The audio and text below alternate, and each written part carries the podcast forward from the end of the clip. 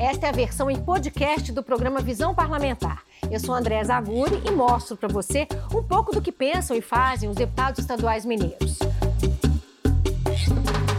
Nossa convidada é a deputada delegada Sheila do PL, presidenta da Comissão de Prevenção e Combate ao Uso de Crack e outras drogas. Os assuntos são vários: o fortalecimento das forças de segurança, o risco do uso da internet, principalmente para adolescentes, e a chegada de novas drogas que podem sobrecarregar o sistema de saúde e de segurança do Estado. Deputada, muito obrigada pela presença, ter obrigada, aceitado o nosso convite para o nosso bate-papo aqui, para a gente conhecer mais é, do seu trabalho, né? Agora já nesses primeiros meses de legislatura. Deputada, a senhora nasceu em Presidente Prudente, São Paulo, mas Foi. é juiz forana de coração, mineira é. de coração. É, e eu queria falar, como a pauta da senhora também é voltada para a segurança pública, se existe alguma pauta é, regional é, que lhe interessa, que a senhora tem trazido aqui para o Legislativo, que diz respeito ao Juiz de Fora ou à Zona da Mata? É, em relação às pautas regionais, a gente tem buscado sempre mais estrutura né, fazendo essa, essa intervenção junto ao governo do estado, porque nós sabemos que o estado de Minas Gerais é um estado que faz fronteira com outros estados, principalmente ali na, na região que eu tenho né, a minha base de votação, onde eu moro, a região de Fora, a região da Zona da Mata, onde nós fazemos divisa com o estado do Rio de Janeiro. E a gente sabe que a criminalidade, quando é, sofre algum tipo de represália ou de aperto, ela tende a migrar para as regiões de fronteira né, e para, os estados vizinhos. E esse é, uma, é um preocupador muito grande. A gente tem enfrentado ali falta de efetivo, falta de policiais né, para estarem trabalhando adequadamente na defesa das fronteiras, também falta de equipamentos apropriados, adequados. A, a área territorial rural é gigantesca, né? Então, nós precisamos equipar melhor ali os policiais para estarem fazendo também a vigilância na área rural, nas estradas vicinais, que é por onde a gente observa uma rota de tráfico de drogas, principalmente muito intensa. Né? Tanto que na própria cidade de Juiz de Fora, é, nos últimos anos, é, houve, é, houveram recordes de apreensão de, de substâncias entorpecentes é, a nível de, de várias toneladas, né? comprovando que ali realmente é uma rota do tráfico de drogas e tem uma atuação muito pesada. Então a gente tem essa preocupação com a segurança pública da região, é, além de, uma, de um ponto muito específico e muito sensível que nós estamos lutando e, e, e, ao término dessa legislatura, se Deus quiser, nós estaremos aí convencendo o governo do estado, a, a, né, as autoridades, a, a, construção de uma delegacia de mulheres para Juiz de Fora. Lá nós temos formalmente a DEAN, né, que, que os profissionais fazem um atendimento muito qualificado, não temos prédio, não temos uma estrutura nem alugada. Hoje ela funciona em salas é, cedidas por um shopping, um shopping mais popular lá, o Santa, Santa Cruz Shopping.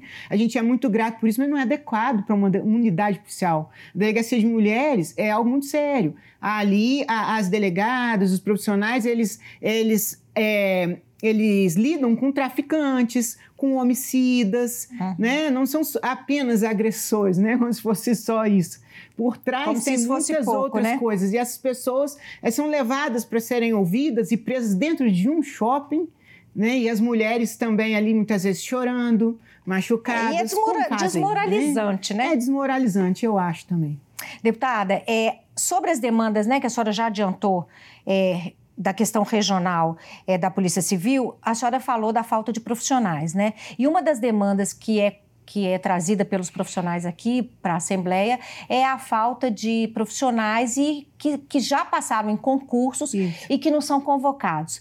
É, a gente tem a demanda dos policiais penais, por exemplo. O que, que, a senhora pode falar sobre isso? Há alguma sinalização por parte do, gover do governo de convocar novos profissionais para a área de segurança? Sim, em relação à Polícia Civil, é, já foram nomeados mais 600 profissionais semana, é, semana, semana passada e eles já estão iniciando na Academia de Polícia por curso de formação de seis meses.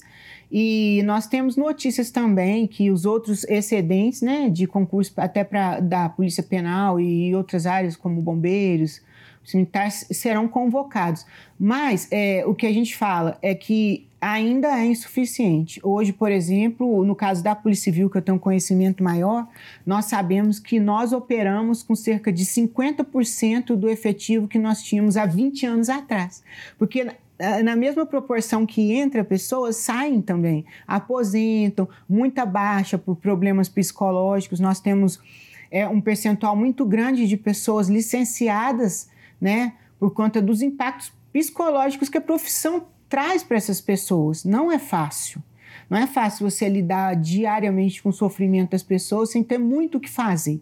Porque as nossas legislações são ruins, muitas vezes a gente tem aquela sensação de estar enxugando gelo, né? De eu mesmo já, já participei de investigação que durou ali quase dois anos, onde nós desarticulamos uma grande quadrilha ligada, inclusive, ao PCC de tráfico de drogas, de homicídios e tudo mais, e depois nós tivemos ali a grata insatisfação de ver essas pessoas colocadas em liberdade pouquíssimo tempo depois. A senhora que já participou dessas operações, há casos até de policiais, é, a gente sabe muito da questão militar, os policiais que se suicidam. Muitos casos. Porque vivem nessa Tristemente, né, é, a gente sabe que, que acontece. Nós tivemos aí é, em menos de 15 dias uma sequência de três suicídios na Polícia Civil. Recentes? Recentes é, há menos de um mês, inclusive uma, uma policial, mãe, sabe, que já apresentava problemas, mas não teve um acolhimento adequado, acabou tirando a vida dela e até do filho, autista. Difícil. É, por muitas dificuldades. Então, assim, é um ponto que precisa ser também muito, muito trabalhado, é a questão psicológica dos profissionais. Vamos falar um pouquinho agora é, da valorização dos profissionais, mas a nível é, financeiro. É, o governo do estado está para mandar para a Assembleia Legislativa um projeto grande de reajuste salarial para os servidores no geral. É, nos parece que esse, esse índice de reajuste será de 6%, ainda não está fechado, o governo diz que pode ser até maior do que isso, mas os servidores da segurança pública pedem um reajuste maior, quase o dobro. É, como é que estão essas negociações, deputada? É, na verdade, é, esses índices eles geram uma insatisfação muito grande nos servidores, porque a nossa Constituição Federal determina e obriga que né, o, todos os servidores públicos tenham a correção inflacionária, né, a correção dos inflacionários todo ano na data base. No caso da, da segurança pública, é 1 de outubro. Então, naquela data base, essa correção precisa ser feita.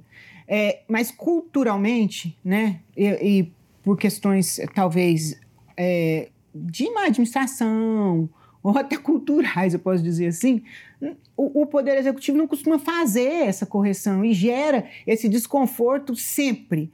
É, ao contrário do, do Poder Legislativo, da Defensoria Pública, do Poder Judiciário, que nós mesmos, deputados, aprovamos aqui todo ano essa correção de, de perdas inflacionárias. Todos os anos nós aprovamos isso, então isso não se acumula.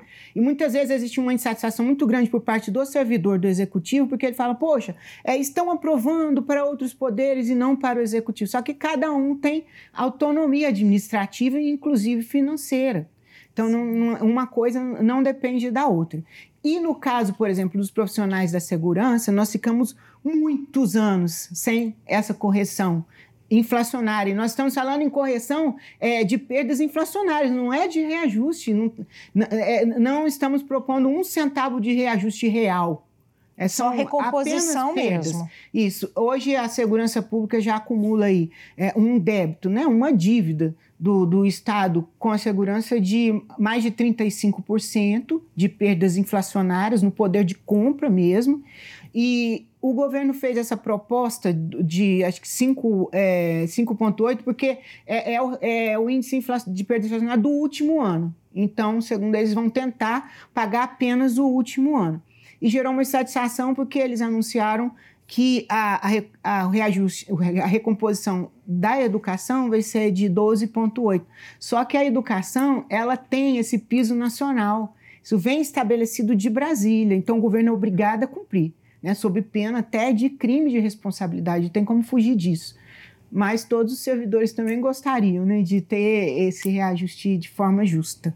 Certo, a gente está nesse momento aí de adequações, né? É. E o papel dos deputados também é esse, né? Também. Levar até o governo as insatisfações das as categorias insatisfações. e conseguir aí alguma algum benefício maior, né? É a beleza né, do parlamento, é a representatividade. Né? Sim, né? claro. É, deputada, outro assunto que a gente gostaria de tratar é sobre a reforma administrativa que foi é, aprovada recentemente aqui, um projeto do governo, e que mexeu um pouco com a política sobre drogas. A senhora Sim. é presidente da Comissão de Prevenção ao Crack e Outras Drogas da Assembleia Legislativa, é, e essa mudança, essa reforma, é, mudou é, a, a Subsecretaria de Política sobre Drogas, que antes era subordinada à Secretaria de Desenvolvimento Social, Isso. passou a ser subordinada à Secretaria de Justiça e Segurança. A minha pergunta é: muda alguma coisa é, sobre a política de drogas e os cuidados com o usuário, e o combate efetivamente ao uso de drogas? Olha, é, não muda se houver realmente uma, uma integração entre as duas secretarias. Né? Porque a gente sabe que é, a política sobre drogas ela não pode ser olhada apenas por um lado. Só pelo lado criminal, não, né? Não, não só pelo lado criminal, mas também não só pelo lado social e não só pelo lado da saúde. Né? Então, é, é, é, nós temos que, que, pensar a política sobre drogas em quatro eixos, que eu, eu costumo falar, inclusive na comissão. A prevenção, que é super importante, é muito inteligente e econômico né, que o poder público invista mais em prevenção, principalmente nas escolas, com as nossas crianças e adolescentes, principalmente. E depois, a questão da recuperação do dependente químico. E isso passa muito também pela CEDES, porque a CEDES é sempre muito ligada às comunidades terapêuticas, que são ligadas à sociedade civil e que desempenham-se um papel super importante né? Também a Secretaria de Saúde, porque a, a questão da dependência química é um problema grave de saúde pública, impacta a rede de saúde. Não, eh, nós não temos sombra de dúvida em relação a isso. E também nós precisamos novamente né, da, da assistência social, da CEDESE, principalmente da questão voltada ao trabalho, ao esporte, ao trabalho, para quê?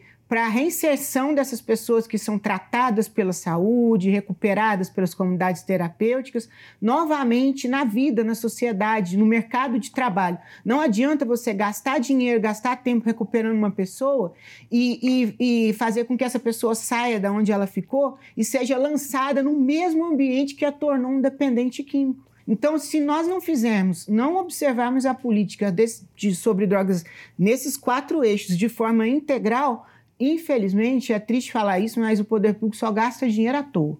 Né? Então, é, é, isso. Estando lá, estando na CEDES, eles precisam trabalhar, todos precisam trabalhar de forma integrada e sem vaidade para fazer o negócio acontecer de fato.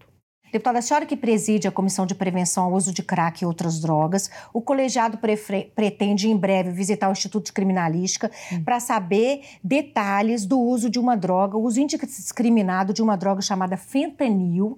É, ela é usada pelos anestesistas e que tem a potência 100 vezes superior que a morfina. É.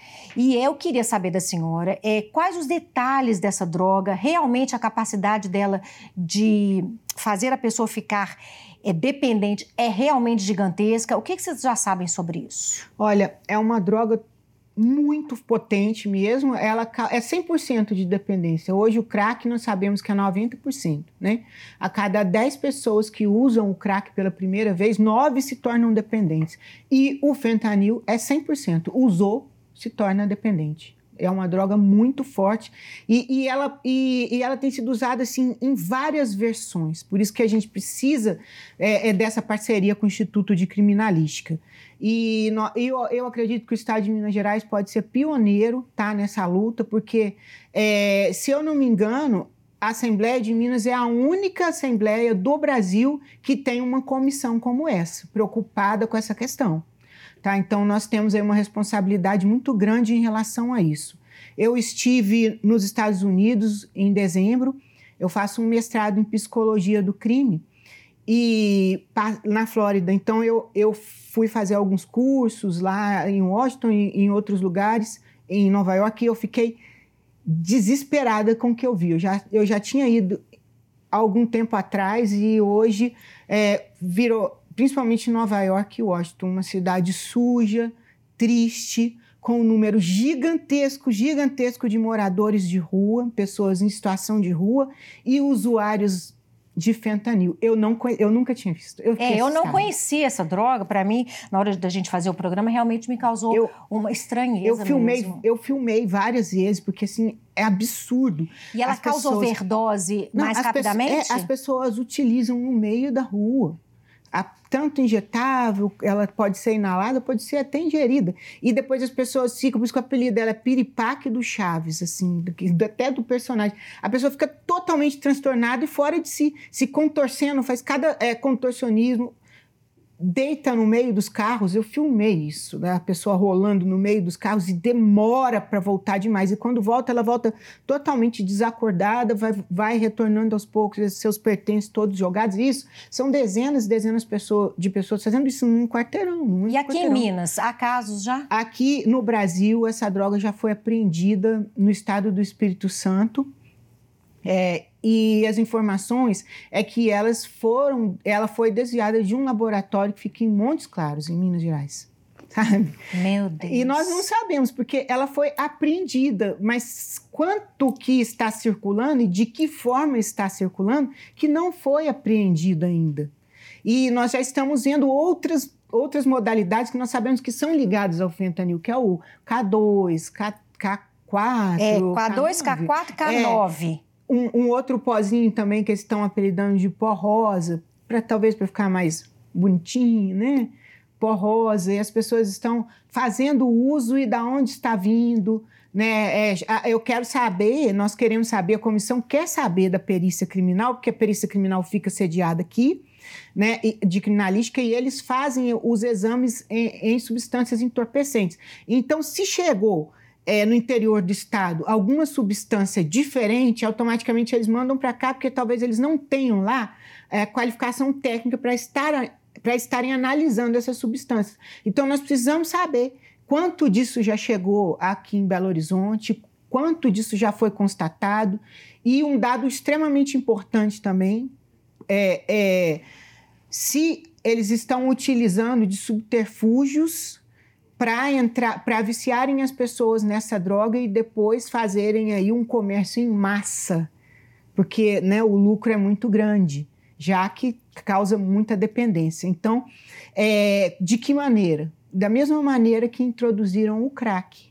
Né? O crack, inicialmente, ele não chegou, principalmente nos Estados Unidos, como crack, ele chegou é, no freebase, que é uma mistura do cigarro de maconha com o pó do crack. Então, muitas vezes, o adolescente, né, até as nossas crianças, infelizmente, usava maconha achando que estava usando só a maconha e já tinha o crack com um poder maior de dependência. Com poder maior de dependência. A pessoa já se tornou um dependente de crack sem saber, acho que é só dependente de maconha. Fica toda, toda hora buscando, ah, mas lá aquele fornecedor, porque ela é pura, ela é isso, é hidropônico, é, é, sabe? Mas não é nada disso. E quando a pessoa sente o cheiro do crack, a fumaça do crack, está naquele ambiente, ela vai usar assim com certeza ele não sai mais dessa situação. Aqui em Belo Horizonte mesmo a gente consegue ver, né? É. Que tristeza. Eu te agradeço, assim, de coração o seu trabalho, porque como mãe é, é. é, uma coisa muito preocupante. A senhora é mãe de quatro adolescentes. Quatro. O José, ó, isso aí é... Ah, ela. Olha que bonitinho. José... É. Aí os trigêmeos, Marcos, Moisés e André. André. Isso. Qual que é o José? Que o tá, José ela... é o de camisa bege, de blusa ah, o bege. Maior. É o maior. maior. É. E a senhora tem um trabalho super interessante também, que é ir nas escolas, né? Já, também porque está ligada a esse, a esse ambiente juvenil. Sim. Que é ir nas escolas explicar sobre o uso de drogas, né? A gente falava agora há pouco sobre isso, sobre o uso da internet também, como é Sim. é que o uso errado da internet pode trazer tantos prejuízos, tantos constrangimentos para os jovens. Eu queria que a senhora falasse um pouquinho disso, né, da importância Sim. disso. É, eu já faço esse tipo de trabalho desde que eu cheguei na Polícia Civil em Minas Gerais, já tem 17 anos. Eu fui convidado quando eu cheguei para participar de um projeto que chama Projeto Escola Consciente. É, onde a gente vai nas escolas para conversar com as crianças e adolescentes sobre assuntos atuais, assuntos recentes que estão impactando a vida deles.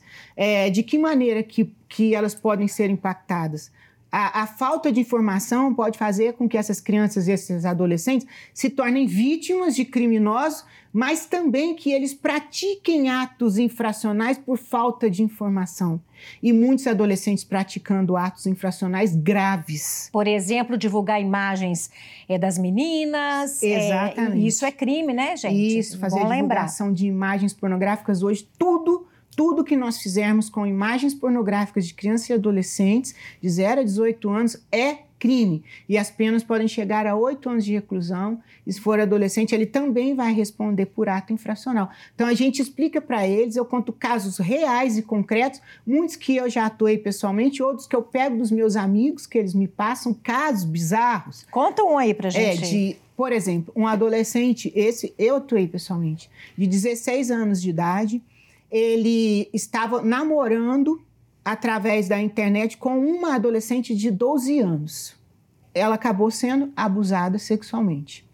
E ela poderia ter sido morta se ele fosse uma pessoa com uma índole mais ruim, que já foi. Sim, certo? quer dizer, é, se ela tivesse... poderia, né? E depois, o que resumidamente o que nós descobrimos, que era um adolescente que estava é, viciado em pornografias consumia pornografias por longas horas. Isso nós descobrimos através de perícia nos equipamentos dele, de, de, nos computadores, nos equipamentos, sabe? Então, é, que lição que a gente deixa? Primeiro, que essa adolescente tomar cuidado com quem conversa e não marcar encontro com pessoas que não conhece, nunca nós vamos saber se a pessoa realmente é, e as reais intenções dela. E ainda ir para um lugar ermo, e sozinha. Com quem não conhece, né? E é. teve a vida destruída. E, e ele também, a, a, questão dos vícios em pornografia, a gente sabe que são, as pornografias são tão viciantes quanto as drogas, não fazem parte da nossa geração, mas faz da deles. Infelizmente, corrompe o caráter e faz com e desperta é, ideias nas pessoas que talvez elas não fariam, principalmente nos adolescentes. Estimula muito abuso de adolescentes maiores com menores com familiares. Então, nós temos muitos casos assim, e a gente sabe que, na grande maioria, são adolescentes que estão consumindo pornografias em excesso. Bom, a senhora estava falando da questão do abuso, né, dessa adolescente que sofreu o abuso por parte desse rapaz, e a senhora é procuradora adjunta da Procuradoria da Mulher, que é um órgão da Assembleia que cuida exatamente de é, ajudar nas políticas públicas de defesa das mulheres fragilizadas, né, e que sofrem violência em todos os níveis. Gente, a gente falou de uma quase uma criança, mas a gente tem as mulheres é, mais velhas, mais novas, é, que sofrem violência. Como é que é esse trabalho? É, que tipo de ajuda que vocês podem dar nesse sentido? Tem sido um trabalho muito importante que eu estou fazendo em parceria com a deputada Ione Pinheiro. Ela é excelente, muito dedicada, experiente, né? uma mulher experiente. É, no, na legislatura passada, nós, foca nós focamos mais em capacitação. É, nós convidamos aqui mulheres renomadas, mulheres que estão à frente dessa questão da luta pelo fim da violência contra a mulher. E, e essas mulheres fizeram várias palestras, vários, é, até bate-papo, troca de experiências para outras mulheres, lideranças, é, mulheres e homens, lideranças políticas, vereadores, pessoas da sociedade civil que estiveram aqui se capacitando para nos ajudar a, a, a, disseminar essa luta, que nós sabemos que o problema da violência contra a mulher é cultural, né? Isso vem desde lá da, da colonização. É, é o sentimento de posse e propriedade que ainda está presente hoje de maneira muito forte, infelizmente, reflexo disso nos feminicídios, onde nós sabemos que 90% dos feminicídios a causa é a não aceitação do término do relacionamento. Então, você é impressionante, vê, né? É o sentimento de posse-propriedade lá da época da colonização, né? Então, é, o foco foi mais essa, essa capacitação e agora nós queremos focar mais no acolhimento. Estamos uma parceria muito boa com a Defensoria Pública, né? Teremos, continuaremos com as capacitações, mas estamos aqui buscando alternativas para estarmos acolhendo e encaminhando essas mulheres para os órgãos responsáveis com prioridade. Estamos pensando, inclusive, num aplicativo, né? do, da Procuradoria da Mulher, é, nos moldes de outros aplicativos, como MG Mulher e o Chame a Frida, que aonde a, a mulher através do WhatsApp ela vai pedir socorro e a gente pode passar orientações para ela também através do WhatsApp, que é muito mais prático, fácil e mais econômico para ela, né? Claro. A senhora citou aí a deputada Ione Pinheiro e a gente observa que Sim. na Assembleia Legislativa hoje são 15 deputadas, né? É, vocês trabalham, nos parece, quem está de fora assim, é. é. que vocês trabalham de forma bem unida, né? Independentemente é, da questão ideológica dos partidos, como é que tem sido feito isso é, já nesses primeiros dias de, de legislatura, né? Primeiros meses. Assim, isso é verdade. Eu fico até admirada como nós, deputadas aqui da Assembleia de Minas, somos unidas, sim em várias pautas. Às vezes tem a questão da divergência ideológica, sim, mas isso não é um dificultador para que a gente possa sentar, discutir e lutarmos pelos direitos da mulher. Já é tão difícil, somos poucas. 15 de 77, então a gente precisa de união para aumentar essa representatividade também e para que as pautas, né, é, é, elas andem, a gente tem muito, as nossas pautas são muito convergentes, muito mesmo, e a gente, e assim, admiro muito cada uma delas que estão aqui, porque a gente quer mãe, profissional, dona de casa, a gente sofre, sim, muito preconceito, nós somos muito julgadas, apontadas, até pela ausência do que seria, né, é só responsabilidade nossa, segundo uma parte da sociedade. Então, assim, já é tão difícil, tão difícil para estarmos aqui. Então, cada uma delas que estão aqui, para mim, são vencedoras mesmo, são guerreiros. Que ótimo, isso é um é. exemplo. É, é um exemplo para os homens e Sim. até para esse momento que a gente está vivendo, né? É. De divisão de ideias, porque temos que conversar, Sim. temos que nos entender, né? Não tem é. outro caminho. Com certeza, isso mesmo. Deputada, muito obrigada pela participação, André. por ter compartilhado as histórias aí, o conhecimento, né? Que para a gente é muito importante conversar com pessoas que entendem realmente desses assuntos mais áridos, né? Para a gente é. aprender. Obrigada, obrigada, tá? Obrigada a você. Eu conversei com a deputada delegada Sheila do PL, presidente da Comissão de Prevenção e Combate ao Uso do Crack e outras drogas. Nós falamos de vários assuntos, do fortalecimento das forças de segurança, do uso inadequado da internet, em muitos casos, principalmente para os adolescentes, e a chegada de novas drogas que podem sobrecarregar o sistema de saúde e segurança do Estado. A gente fica por aqui, muito obrigada pela sua audiência. Quiser nos rever, a gente está nos podcasts, nos tocadores é, de todo o país país e também estamos na internet. É só acessar o site da Assembleia Legislativa. Muito obrigada pela sua companhia. Até a próxima. O Visão Parlamentar é uma realização da TV Assembleia de Minas Gerais. A apresentação é minha, André Zaguri, a produção da Daniele Langsdorff, a direção da Raquel Barreto e os trabalhos técnicos de Jean Miranda. Você pode seguir o Visão Parlamentar nos principais tocadores de podcast. Assim você não perde nenhuma edição do programa.